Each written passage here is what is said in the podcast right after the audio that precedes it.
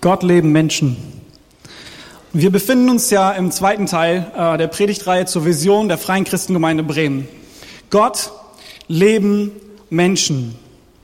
Das sind die drei Schlagworte für die Existenzberechtigung dieser unserer Gemeinde. Drei Begriffe, die für ein großes, buntes Bild einer hingegeben, hingegebenen, begeisternden und ausgerichteten, fokussierten Gemeinde stehen. So kurz dass man es eigentlich in zwei Sekunden aussprechen kann und doch so breit und tief, dass Andi, Kathi und auch ich extrem herausgefordert sind, diesen Begriffen in ihrer Bedeutung und in diesen wenigen Minuten, die wir hier auf der Bühne haben, wirklich gerecht zu werden, in diesen drei Sonntagen. Ich gebe euch einen kleinen Rückblick. Letzten Sonntag hat Andi gepredigt und er hat davon gesprochen, welche zentrale Stellung Gott in der Vision unserer Gemeinde einnimmt. Wenn wir ein Bild von der Vision der FCB malen, dann sehen wir eine Kirche, die voll von Menschen ist, die Gott radikal und hingegeben lieben, ihm völlige Priorität in ihrem Leben einräumen, sein Wort zum Zentrum ihres Lebens machen, seinen Sohn Jesus Christus als einzigen Weg zum ewigen Vater verstehen und proklamieren und keinen anderen Gott neben ihm dulden. Eine Gemeinschaft, die Gott mit ihrem ganzen Herzen, ihrer ganzen Seele und ihrem ganzen Verstand liebt und dafür lebt, ihn anzubeten. Amen. Wir wollen uns als Menschen voll auf Gott ausrichten, denn er hat sich voll auf uns Menschen ausgerichtet. Und da, wo diese beiden Dinge zusammenkommen, da, wo Mensch und Gott in Verbindung kommen, was passiert da? Leben. Richtig, wahres Leben. So, und heute soll es um das Wort Leben aus unseren drei Schlagwörtern gehen. Ähm, und es, obwohl es hier um die Vision der FCB geht, möchte ich es trotzdem ganz, ganz persönlich gestalten und euch heute Morgen alle samt duzen. Okay? Ähm, wenn Sie also heute als Gast äh, hier bei uns sind, dann bitte ich wirklich um Entschuldigung. Bitte, bitte nehmen Sie mir das nicht übel. Und jetzt geht das Du los, okay?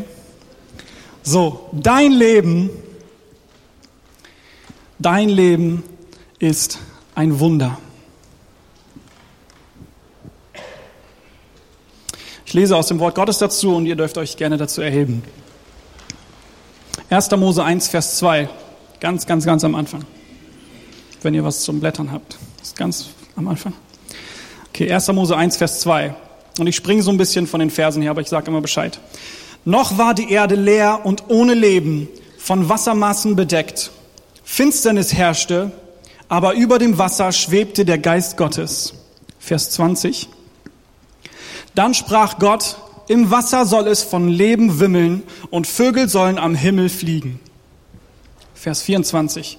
Darauf befahl er, die Erde soll Leben hervorbringen. Vieh, wilde Tiere und Kriechtiere, so geschah es. Und noch ein kleiner Sprung zu 1. Mose 2, Vers 7. Da nahm Gott Erde, formte daraus den Menschen und blies ihm den Leben, Lebensatem in die Nase. So wurde der Mensch lebendig.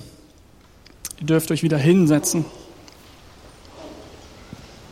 Okay, das Leben ist in aller allererster Linie erstmal ein riesiges Wunder. Es ist ein Rätsel, das die Menschheit seit Jahrhunderten beschäftigt. Ja, wir haben es studiert, wir haben es bewundert, wir haben darüber philosophiert und wir haben biologisch erklärt, wie Leben zustande kommt. Doch eine Sache ist außerhalb unserer Reichweite, Reichweite nämlich Leben zu erschaffen. Ich habe mal eine Karikatur gesehen, ich wünschte, ich hätte sie gefunden, dann hätte ich sie euch zeigen können, aber dann erzähle ich euch das einfach nur mal kurz. Ein Bild, wo ein, ein Forscher drauf ist, der äh, zu Gott spricht und ein, klein, ein geklontes Schaf vor sich hat und sagt, Gott, wir sind soweit. Wir sind dir endlich gleich geworden. Wir brauchen dich nicht mehr. Wir haben Leben erschaffen. Ja. Und dann gibt es so eine zweite Sprechblase und Gott sagt zu ihm, zu diesem Forscher, aha, interessant. Aber melde dich doch mal wieder, wenn du Leben mit deiner Erde erschaffen hast, mit deinen physikalischen Gesetzen und mit allem, äh, ja, mit deinen eigenen Zutaten. Alles, was du benutzt hast, habe ich geschaffen. Amen. Wir wissen, wie Leben entsteht, aber niemand kann von uns aus nichts etwas Lebendiges schaffen. Das Leben ist ein komplettes Wunder, selbst wenn wir es biologisch erklären können. Und keine Firma auf dieser Erde hat ein Patent darauf, ähm,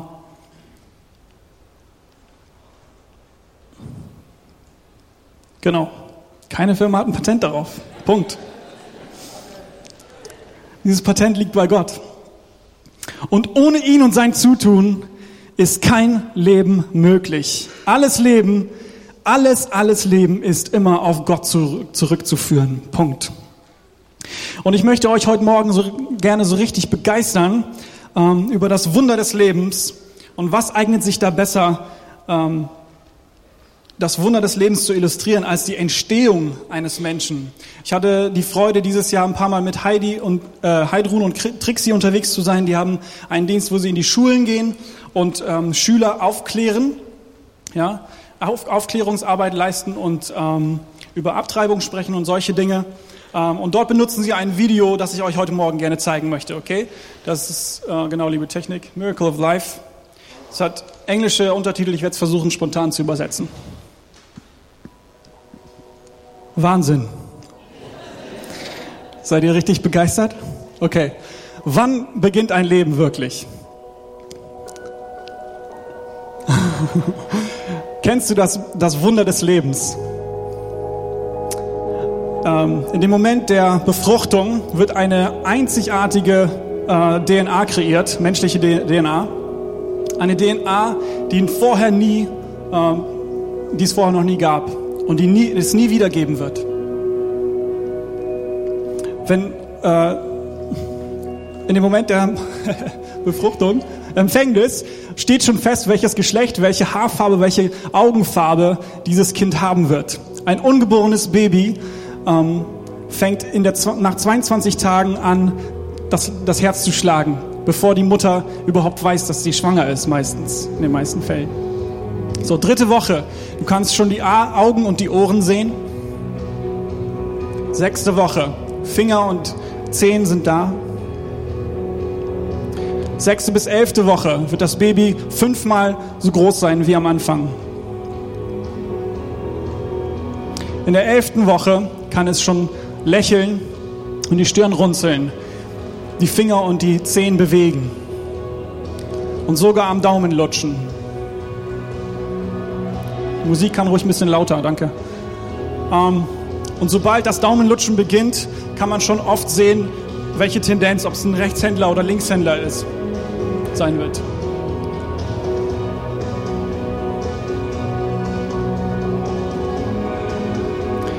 Ein Baby im Bauch der Mutter bewegt sich 50 Mal in der Stunde.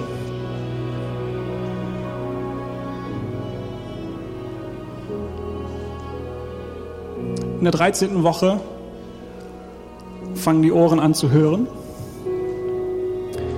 Und sie ist beruhigt bei dem ständigen Klopfen des Herzens der Mutter.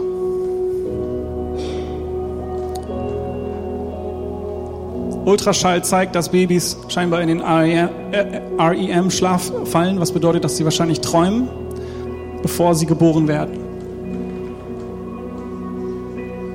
Und nach sechs Monaten Schwangerschaft ist eigentlich schon alles da. Und funktioniert so, wie es, wie es soll. 38. bis 42. Woche kommt das Kind zu, auf die Welt. Und die Bibel lehrt uns, Gott ist der Schöpfer des Lebens.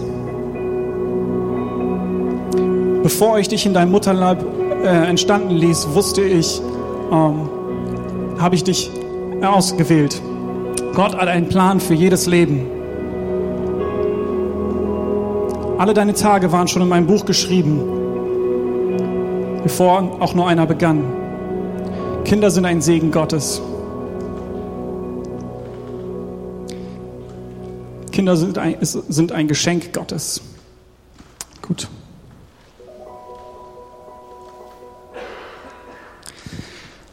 Jeder von euch, der äh, sich Vater oder Mutter nennen kann, kennt diesen Moment, wenn das erste Kind zur Welt kommt und man es auf dem Arm halten kann, das ist unbeschreiblich. Ich hatte so ein ähnliches Moment noch bevor der Geburt unseres ersten Sohnes, und zwar bei der Geburt von meinem Neffen.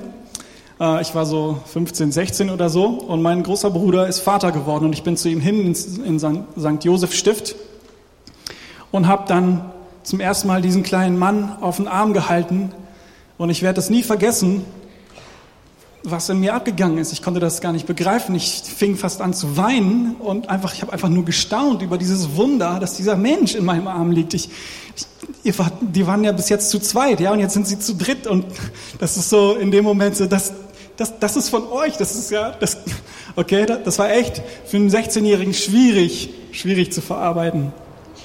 Es war ein Wunder, wirklich. Ähm, und spätestens dann, als mein Sohn zur Welt kam, hatte ich ähnliche Erfahrungen gemacht. Das Leben ist ein Wunder und ich komme jetzt nochmal zum Du zurück. Dein Leben ist ein Wunder. Dein Leben ist kein Zufall. Dein Leben ist auch keine Strafe. Und dein Leben ist nicht sinnlos. Dass du lebst, ist ein riesiges Wunder. Und dein Leben ist ein Geschenk von Gott an diese Welt. Gott wollte diese Welt beschenken und er hat sich dich ausgedacht. Wer sich an meine letzte Predigt erinnern kann, hat vielleicht noch im Ohr, dass ich hier lautstark gepredigt habe, dass Gott unheimlich reich ist. Ihm gehören alle Schätze dieser Welt und niemand, wirklich niemand kann sich mit ihm vergleichen. Wenn Gott, ja, wenn Gott also Geschenke macht, dann lässt er sich nicht lumpen, denn er ist ganz sicher nicht geizig. Wenn Gott Geschenke macht, dann ist er großzügig und dann dürfen wir davon ausgehen, dass seine Geschenke an uns sehr, sehr wertvoll sind. Amen. Und was haben wir gerade gehört? Was haben wir gerade festgestellt? Woran hat Gott gedacht, als er die Welt beschenken wollte? Das ist eine echte Frage. Ja, Gott hat an dich gedacht. Lass uns da mal kurz ein Stück Moment stehen bleiben, dass, uns, dass wir es wirklich äh, begreifen. Ja? Gott hat an die Welt gedacht und er wollte die Welt beschenken. Und er hat an dich gedacht. Levin. Er hat an dich gedacht. Gott wollte die Welt beschenken. Und ich weiß deinen Namen nicht. Wie heißt du? Karin. Karin, Gott hat dich gemacht. Gott wollte uns hier in Bremen, hier in dieser Gemeinde beschenken. Und er hat dich gemacht. Gott hat die armen Menschen hier in Bremen gesehen. Er hat die Armut gesehen, die Not und die Bedürfnisse. Und wisst ihr was? Gott hat Christa Olsen gemacht. Ja? Gott hat uns gesehen. Gott hat die Ranger-Arbeit gesehen. Gott hat die Royal Ranger gesehen, die Kinder in dieser Gemeinde, hat die Mitarbeiter in, dieser, äh, in diesem Dienst gesehen. Und was hat Gott gemacht? Gott hat Einstein gemacht. Er hat sie beschenkt. Einstein, das Andreas Elfert. Entschuldigung. Gott hat mich gesehen, er hat auf mich geschaut. Er hat auf meine Kinder geschaut. Und was hat Gott gemacht? Er hat dich gemacht. Gott hat uns als FCB gesehen, er hat die Gemeinde gesehen zu diesem Zeitpunkt. Und er wollte uns beschenken. Und was hat er gemacht? Andi, er hat dich gemacht. Er hat sich dich ausgedacht und er hat dich gemacht. Leute, lass uns das mal begreifen.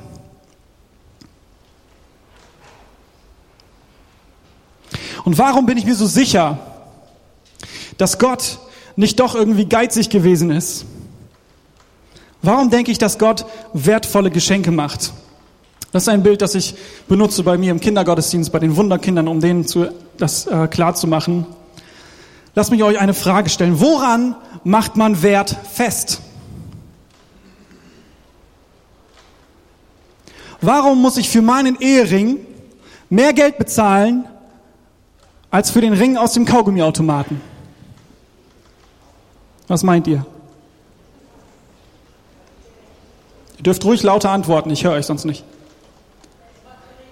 Das Material, genau. Was ist das für Material? Bei mir jetzt in diesem Fall Silber, genau. Die meisten haben sicherlich Gold, aber ja, Silber ist wertvoll. Warum ist Silber wertvoll? Gibt nicht so viel, genau. Wenn das Silber auf der Straße liegen würde, dann würde ich nicht Silber an meinem Finger tragen. Ja? Gold, davon gibt es nicht so viel. Und umso weniger es gibt, desto höher steigt der Wert. Edelsteine, die findet man nicht einfach so. Neuerdings übrigens Sand. Meine Frau hat eine Dokumentation gesehen, dass das Sand auf der Erde knapp wird, weil riesige Firmen äh, das unbedingt brauchen, um in Dubai Paläste zu bauen. Ja, und so wird heutzutage sogar Sand geschmuggelt, weil es bald keines mehr gibt. Bestimmtes Sand allerdings. Okay? Und ich bin mir darin so sicher, dass dein Leben so wertvoll ist, weil es so einzigartig ist. Okay, lasst euch das mal nicht auf der Zunge ergehen, aber im Kopf ergehen, in eurem Herzen am besten. Weil ihr, weil du so einzigartig bist. Du existierst nur ein einziges Mal auf dieser Welt und niemand kann dich ersetzen. So jemand wie dich hat es zuvor nicht gegeben und so jemand wie du wird diese Erde nie wieder betreten. Darum ist alles an dir so unheimlich wertvoll. Jeder mit, mit Moment mit dir ist eine einmalige Gelegenheit. Ja? Nur ihr dürft mir heute Morgen hier zuhören und die Leute im Internet, wo das Video gerade hingestreamt wird. Aber ich kann gerade nicht in Amerika sein oder in Asien. Ja, die müssen sich einen anderen Prediger anhören. Scherz beiseite. Versteht ihr, was ich sagen möchte? Ihr seid alle in diesem Raum. Ich habe euch hier vor mir sehen, äh, sitzen. Ja? Und ich habe das Recht, mit euch in diesem Raum zu sein. Wir können heutzutage telefonieren, wir können über Skype uns auch vielleicht sehen, aber wirklich Zeit in, in unserer Gegenwart verbringen, das ist nur möglich, wenn man wirklich gegenwärtig ist. Ja, wenn du gerade in Amerika bist und du willst Zeit mit mir verbringen, dann musst du dich in den Flieger setzen. Dann kannst du dich nicht mit einem anderen Alex Friesen dort verabreden. Okay, das kostet Geld. Das macht mich wertvoll. Ihr versteht, was ich meine, ja? Und König David hatte diese Erkenntnis und er hat folgende Worte ähm, festgehalten für uns in Psalm 139, 13 bis 17. Du hast mich geschaffen Meinen Körper und meine Seele im Leib meiner Mutter hast du mich gebildet. Herr, ich danke dir dafür, dass du mich so wunderbar und einzigartig gemacht hast. Großartig ist alles, was du geschaffen hast. Das erkenne ich. Schon als ich im Verborgenen Gestalt annahm, unsichtbar noch, kunstvoll gebildet im Leib meiner Mutter, da war ich dir dennoch nicht verborgen. Als ich gerade erst entstand, hast du mich schon gesehen. Alle Tage meines Lebens hast du in dein Buch geschrieben, noch bevor einer von ihnen begann. Deine Gedanken sind zu schwer für mich, oh Gott. Es sind so unfassbar viele. Und wenn du heute Morgen an dem Wert deines Lebens zweifeln solltest und dir nicht sicher bist, ob diese Dinge auch auf dein Leben zutreffen,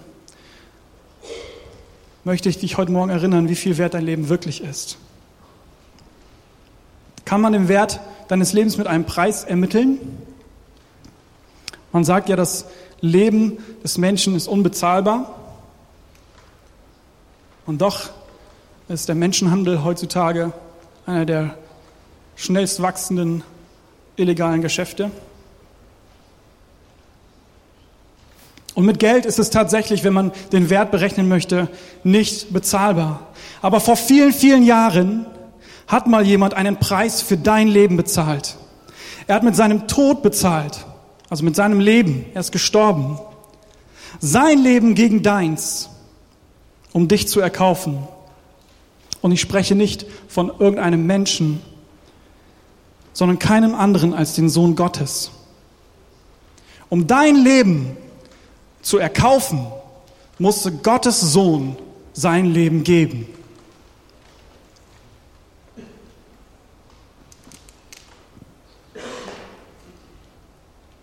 Und David hat gerade angerissen, dass es noch mehr über dein Leben zu sagen gibt.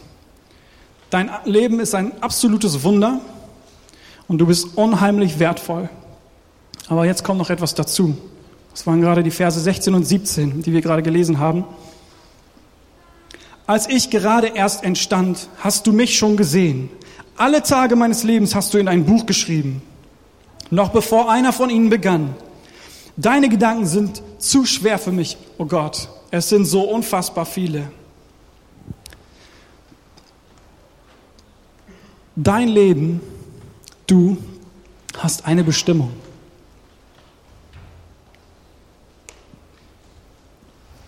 Dein Leben ist nicht einfach nur da, um den Wert dieser Erde zu erhöhen. Und noch bevor deine Mutter wusste, dass in ihrem Leib, was in ihrem Leib heranwächst, dass du unterwegs warst, hat Gott dein Leben schon von Anfang bis zum Ende vor sich gesehen und festgehalten. Seine Gedanken über dein Leben stehen fest in seinem Buch geschrieben. Und genau wie bei Jeremia, den Gott für einen ganz bestimmten Zweck erschaffen hat, hat er auch einen Plan für dein Leben. Wir lesen in Jeremia 1, 4 bis 9. Noch bevor ich dich im Leib deiner Mutter entstehen ließ, hatte ich schon einen Plan mit dir. Noch ehe du aus dem Mutterschoß kamst, hatte ich bereits die Hand auf dich gelegt. Denn zum Propheten für die Völker habe ich dich bestimmt.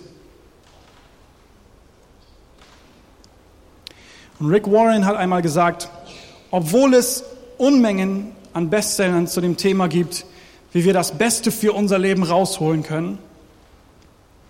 Und unsere ganze Konsumgesellschaft lebt von dieser Denkweise. Wurdest du nicht geschaffen, um zu konsumieren und zu bekommen, sondern um dieser Welt etwas zu geben. Du bist ein Geschenk an diese Welt mit einer ganz klaren Bestimmung. Epheser 2, Vers 10 drückt es auch hervorragend aus. Dort führt Paulus aus, dass Gott eine ganz, einen ganz bestimmten Plan hat, eine ganz bestimmte Vorstellung für unser Leben. Da steht geschrieben, denn wir sind Gottes Schöpfung. Er hat uns in Christus Jesus neu geschaffen, damit wir zu guten Taten fähig sind, wie er es für unser Leben schon immer vorgesehen hat. Du wurdest dieser Welt geschenkt, damit du deine Bestimmung erfüllen kannst. Dein Leben hat einen ganz besonderen Zweck für diese Menschheit. Und ich möchte, dass du dich heute Morgen fragst, kennst du deine Bestimmung? Lebst du in deiner Berufung?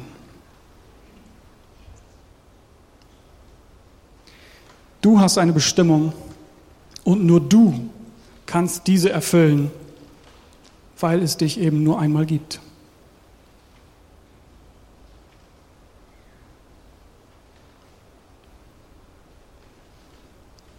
Du hast eine Bestimmung.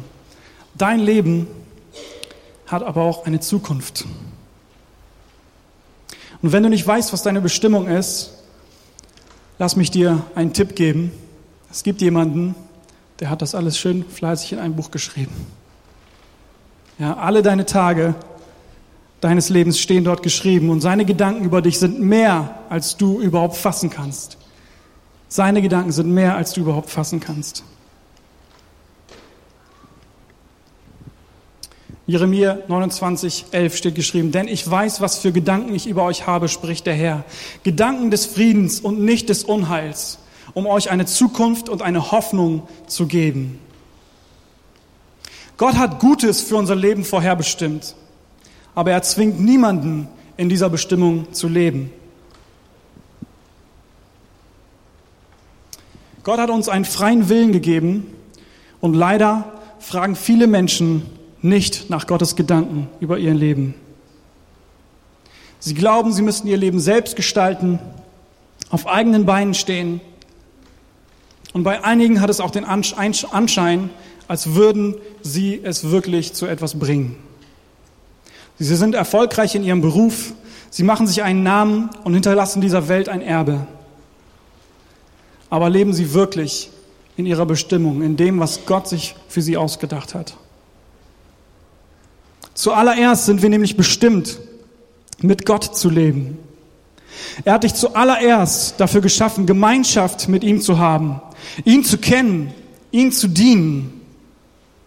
Und das Beste, was du mit deinem Leben tun kannst, ist wirklich Gott zu kennen und ihm zu dienen. Denn dafür wurdest du geschaffen. Und warum ist das so? Weil Gott, wie wir eben gelesen haben, eine Zukunft für dich hat. Als er dich geformt hat, hat er sich darauf gefreut, die Ewigkeit mit dir zu verbringen. Dein Leben hat eine Zukunft. Und diese Zukunft ist heller als alles, was du dir vorstellen kannst. Dein Leben hat eine Zukunft. Aber dein freier Wille entscheidet, ob du nach dieser Zukunft greifst. Denn wir wissen auch, dass es keine Zukunft gibt für diejenigen, die seine, seinen Schöpfer, seinen Lebensspender ablehnen und es wählen, sein Leben oder ihr Leben ohne den Geber des Lebens zu leben. Und Leute, wenn Gott der Ursprung des Lebens ist, ja, wenn alles Leben von Gott kommt und er der Einzige ist, der es beherrscht, Leben zu erschaffen, kann es nur den Tod bedeuten, wenn man sich entscheidet, sich von Gott abzuwenden und ihn abzulehnen. Johannes 14, Vers 6. Jesus spricht, ich bin der Weg, die Wahrheit und ich bin das Leben. Niemand kommt zum Vater, denn durch mich. Darum ist dein Leben ein unheimliches Schwergewicht, weil es darüber entscheidet, welche Zukunft auf dich wartet. Alles oder nichts. Dein Leben entscheidet. Dein Leben ist nicht sinnlos. Dein Leben ist kein Zufall. Dein Leben ist auch keine Strafe. Es ist ein Wunder. Es ist einzigartig und so wertvoll, dass Gott sein Leben am Kreuz gegeben hat, damit dir deine Sünden vergeben werden. Du hast dieser Welt so viel zu geben, weil Gott dich ganz bewusst mit deinen Gaben, mit deiner Persönlichkeit, mit deinen Fähigkeiten ausgestattet hat. Aber zuallererst hat Gott dich für die Ewigkeit geschaffen. Und es ist sein Wunsch, dich dort zu sehen. Er ist darum bemüht, dein Herz zu erreichen, damit du seine Stimme hörst und sein Rufen hörst. Gott ruft dich heute Morgen. Philippe 1, Vers 6. Ich bin überzeugt, dass der, der etwas so Gutes in eurem Leben angefangen hat, dieses Werk auch weiterführen und bis zu jenem großen Tag zum Abschluss bringen wird, an dem Christus wiederkommt. Psalm 38, 8. Der Herr wird alles für mich zu einem guten Ende bringen. Herr, deine Güte währt ewig. Und was du zu tun begonnen hast, davon wirst du nicht ablassen. Und wenn du denkst, dein Leben ist schon gelaufen, weil du es irgendwie verbockt hast, weil du richtig Mist gebaut hast im Leben, oder vielleicht weil andere Menschen dein Leben verbockt haben, weil sie dich misshandelt haben, oder dein ganzes Leben lang nur Steine in deinen Weg gelegt haben, dann habe ich eine gute Nachricht für dich. Man kann neu anfangen. Gott hat ein neues Leben für dich und das beginnt schon hier auf dieser Erde. Mein guter Freund von mir, Dane Anders heißt er, hat letztens einen richtig coolen Satz gepostet und da sagte er, jeder Heilige hat eine Vergangenheit. Ja, wir kommen alle irgendwo her und jeder Sünder hat eine Zukunft. Jeder kann neu beginnen. Ich selber habe ein neues Leben von Gott bekommen. Ich bin wiedergeboren, um für ein, Le für ein Leben mit Gott, ein Leben in seiner Fülle, ein Leben in seiner Gegenwart zu leben. Und ich sage es ganz ehrlich, das ist mein größter Schatz. Das ist mein größter Schatz. Das gebe ich nie wieder her.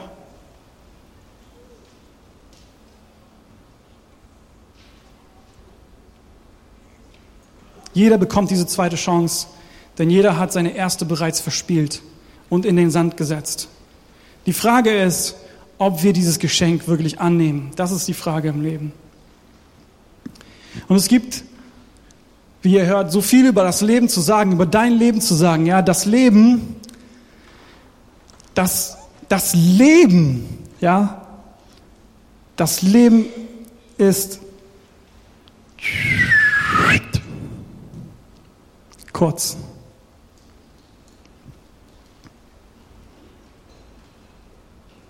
Und Vorsicht, das war jetzt kein prophetischer Eindruck, dass ähm, irgendein Todesfall bevorsteht.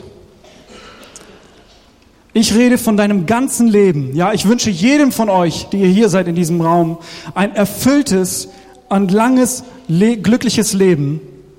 Und doch ist die Wahrheit, dass unser Leben eigentlich nur ein Augenschlag ist. Hiob trifft es auf den Punkt, wenn er sagt, in Hiob 8, Vers 9, wir leben erst seit gestern.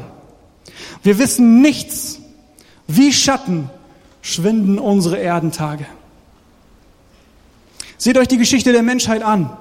Wie viele Menschen sind schon auf dieser Erde gegangen? Wie viele sind gekommen und wieder gegangen? Sie haben alle doch nur einen Moment gelebt. Als kleiner Junge habe ich immer gedacht, boah, ist das Leben lang. So lange dauert, bis ich erwachsen, dauert das, bis ich erwachsen bin, bis ich Auto fahren darf, bis, bis, was weiß ich, bis mir ein Bart wächst. Ist bis heute noch nicht passiert. Aber in Wahrheit ist unser Leben nur ein Augenschlag. YOLO.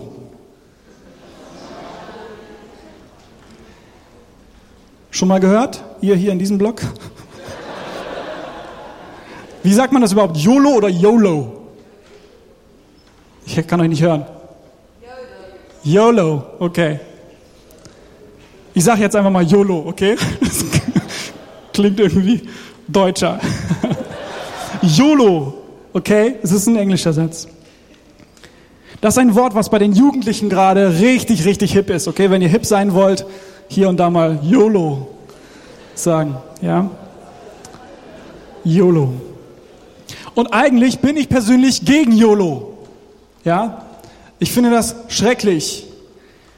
Was für ein schwachsinniges Lebensmotto.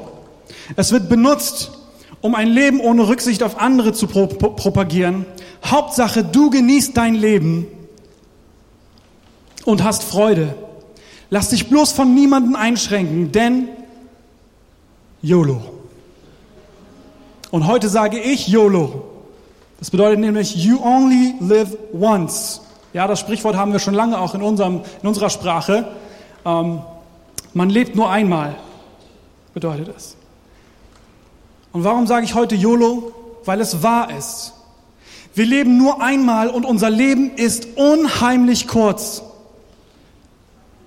Und für manche Menschen endet das Leben viel, viel früher, als sie gedacht haben. Und dann war es das. Und gerade deswegen ist es wichtig, dass man eben nicht ohne Rücksicht auf andere lebt und so viel mitnimmt, wie man nur kann. Genau deswegen ist es wichtig, dass wir unser Leben nicht wegwerfen, dass wir es nicht verbrauchen oder verschwenden, dass wir es nicht verschlafen oder versäumen. Gordon MacDonald hat einmal auf einer Konferenz gesagt, auf der ich anwesend war, das Leben ist super kurz und besteht eigentlich nur aus drei Abschnitten. Ja? Der erste Abschnitt ist das erste, der zweite Abschnitt ist das zweite und der dritte ist das letzte. Okay, im ersten Abschnitt passieren die ganzen ersten Sachen. Das erste Mal in die Schule, das erste Mal ähm, eine Freundin, das erste Auto, das erste Mal studieren, der erste Beruf, der erste Tag auf der Arbeit. Ja, diese ganzen Dinge, alles Ersterfahrungen. Ja, irgendwann kommt die zweite Lebensphase das zweite Kind, das zweite Haus, Das zweite Auto, die zweite Million für einige. Der zweite Bankrott. Zweite Frau. Eventuell, hoffentlich nicht. Und dann, ehe man sich versieht, ist man schon im dritten. Oh, das letzte Mal ähm, zur Arbeit. Ja, das letzte Mal zur Arbeit. Das letzte Mal vielleicht Weihnachten mit meiner Familie. Das letzte Mal in Urlaub. Das letzte Mal Sport machen. Bitte, seid ihr, was für kreative? Genau, das, ja. Das letzte Hemd, richtig. Der letzte Atemzug. Und in diesem Zusammenhang sagte Gordon auch, I don't want to be successful doing things that don't matter. Ich möchte nicht erfolgreich sein in den Dingen, die überhaupt keinen Sinn machen. Ja, er war nämlich in dieser letzten Lebensphase. So alt ist der Mann. Und er sagt, ich bin in meiner letzten Lebensphase und ich möchte nicht meine Zeit damit verschwenden, erfolgreich zu sein in Dingen, die nichts taugen. Du hast eine Bestimmung und du hast nur ein Leben, um diese zu erfüllen. Ja, ein YOLO.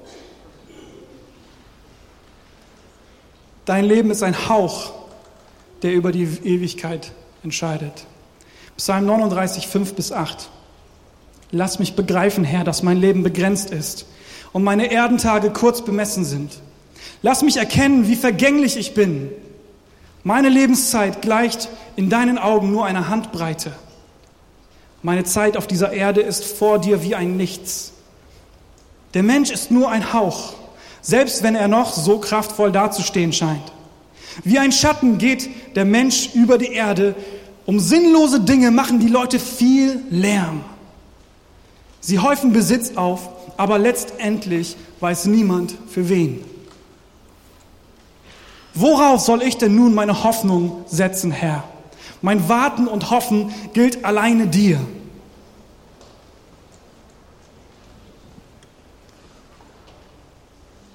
So, liebe Eltern, ich hoffe, ihr habt jemanden dabei, der euch den nächsten Part ein bisschen berichten kann. Danke, dass ihr euch um eure Kinder kümmert. Sie sind wichtig. Und jetzt komme ich zum Schluss, weil eigentlich geht es hier um die Vision der Gemeinde, richtig? Ich hoffe, Andi und meine Kollegen sitzen nicht da und denken, Alex, hast du vergessen, worum es geht? Es geht um die Vision der Gemeinde und wir haben darum geredet, warum Leben in diesen drei Schlagworten auftaucht. Weil dein Leben so wichtig ist, ist dieses Wort Leben für uns als FCB so wichtig. Und Leben in vollem Maße, kein verschwendetes Leben. Kein verbrauchtes Leben, kein weggeworfenes Leben. Wenn wir also ein Bild der Vision der FCB malen, dann sehen wir eine Kirche, die voll von Menschen ist, die das Leben als ein Geschenk Gottes wahrnehmen. Ein Abenteuer, das größer ist als sie selber. Sie sind nicht für sich auf dieser Erde, sondern für einen ganz bestimmten Zweck, für etwas, was größer ist als sie selber. Eine Kirche, die voll von Menschen ist, die ihre Leben nicht einfach vor sich herleben und darauf achten, was sie noch alles konsumieren können, sondern das volle Potenzial, das Gott in sie hineingelegt hat, ausbauen. Eine Kirche, die voll von Menschen ist, die nicht länger in ihrem alten Wesen leben, das Zerstörung und Sünde bringt, sondern in ihre neue Identität in Christus kennen und geheiligt leben. Eine Kirche, die dafür kämpft, Menschen freizusetzen und sie zuzurüsten, ihre Bestimmung zu erkennen und auch sie zuzurüsten, in dieser Bestimmung zu leben. Und eine Gemeinde, die nicht zulässt, dass Leben einfach so in den Müll geworfen wird. Eine Gemeinde, die sich für das Leben einsetzt. Eine Gemeinde, die sich, die sich für Ehen einsetzt. Eine Gemeinde, die sich für Familie einsetzt. Für Kinder einsetzt. Für das Leben. Ein Leben, das gelingt. Darum predigen wir hier. Darum predigen wir das Wort Gottes, weil das Wort Gottes Leben bringt. Es zeigt uns, wie wir miteinander leben, wie wir vernünftig miteinander leben. Ja, da geht es auch um Lebensqualität.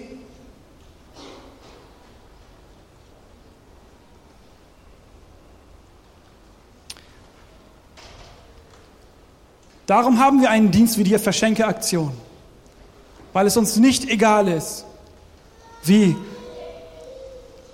Fremde in unserem Land leben oder Arme in unserem Land leben.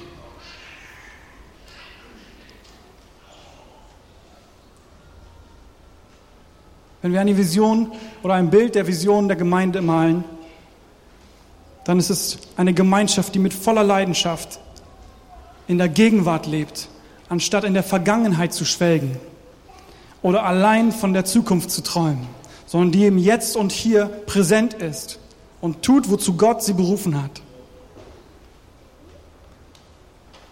Eine Gemeinde, die dafür kämpfen wird, dass Menschen das Leben schätzen, es auskosten, es einsetzen und Prioritäten setzen, die ewig einen Unterschied machen werden.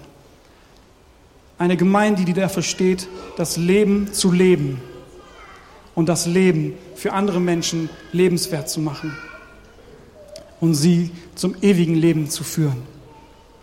Das Leben hat einen Sinn und wir wollen, dass jeder diesen Sinn für sein Leben erkennt und diese Bestimmung für sein Leben erkennt, die Gott für ihn hat. Und wir alle kennen diese Momente in unserem Leben, wenn wir durch irgendwelche Umstände wachgerüttelt werden und ein tiefes Verlangen danach empfinden, etwas Bedeutendes mit unserem Leben zu machen. Es nicht einfach so passieren zu lassen, nicht einfach so in den Alltag zu leben, bewusster zu leben, das Leben nicht zu verschwenden.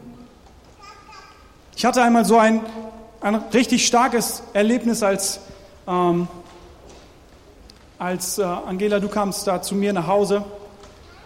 Ähm, in der Gemeinde, wo ich früher war, war ein Mann, der für mich ein Vorbild war, ein Mann, zu dem ich aufgeschaut habe. Er hat mit mir gebetet, als ich die Geistestaufe empfangen habe. Ich habe wirklich zu diesem Mann aufgeschaut und habe, ja, das war einer meiner Helden. Und eines Tages kamen ähm, die Jugendlichen aus der Jugend nach Hause oder zu uns nach Hause und Angela, du kamst an die Tür und hast mir die Botschaft überbracht, dass dieser Mann sich erhängt hat.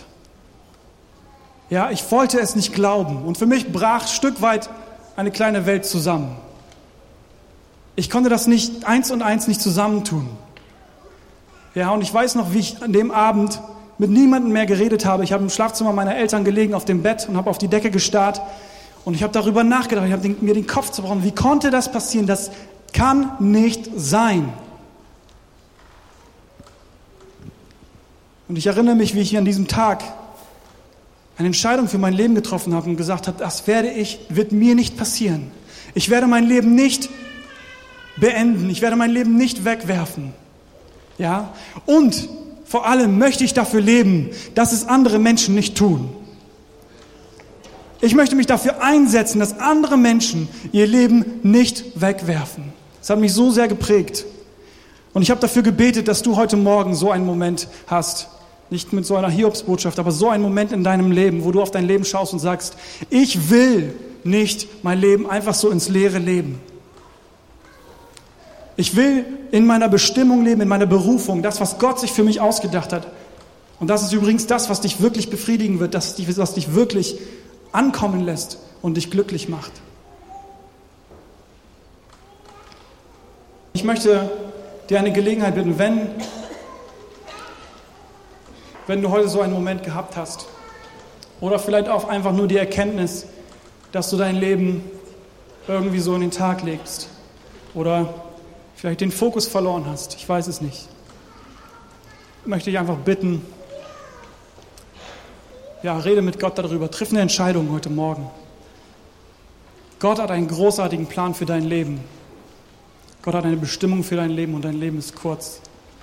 Du bekommst keine dritte, vierte, fünfte Chance, diese Berufung zu leben. Amen. Herr, und ich möchte dir unsere Gemeinde geben, Herr. Du siehst, worüber wir reden, Herr. Du siehst, was wir, ja, was heute hier Thema war und warum es Thema war. Du weißt es, Herr. Du hast diese Gemeinde gesetzt in diese Stadt. Es ist dein Verlangen, dass diese Gemeinde effektiv ist, dass wir als Gemeinschaft dich wirklich kennen, dich lieben und unser Leben richtig einsetzen. Dass wir in unserer Bestimmung leben, Vater. Und ich bitte dich, dass du uns ziehst, Herr. Dass du uns aufwachen lässt, da wo wir schlafen dass du uns Kraft gibst, wo wir müde geworden sind. Dass du jedem Einzelnen von uns diese Vision vor Augen malst, Herr. Diesen Blick auf deine Bestimmung, Herr, auf dein, das Leben, was du für uns hast. In Fülle. Jesus, du bist die Quelle ewigen Lebens. Und wir wollen dich nicht verpassen, wir wollen unser Leben nicht wegwerfen.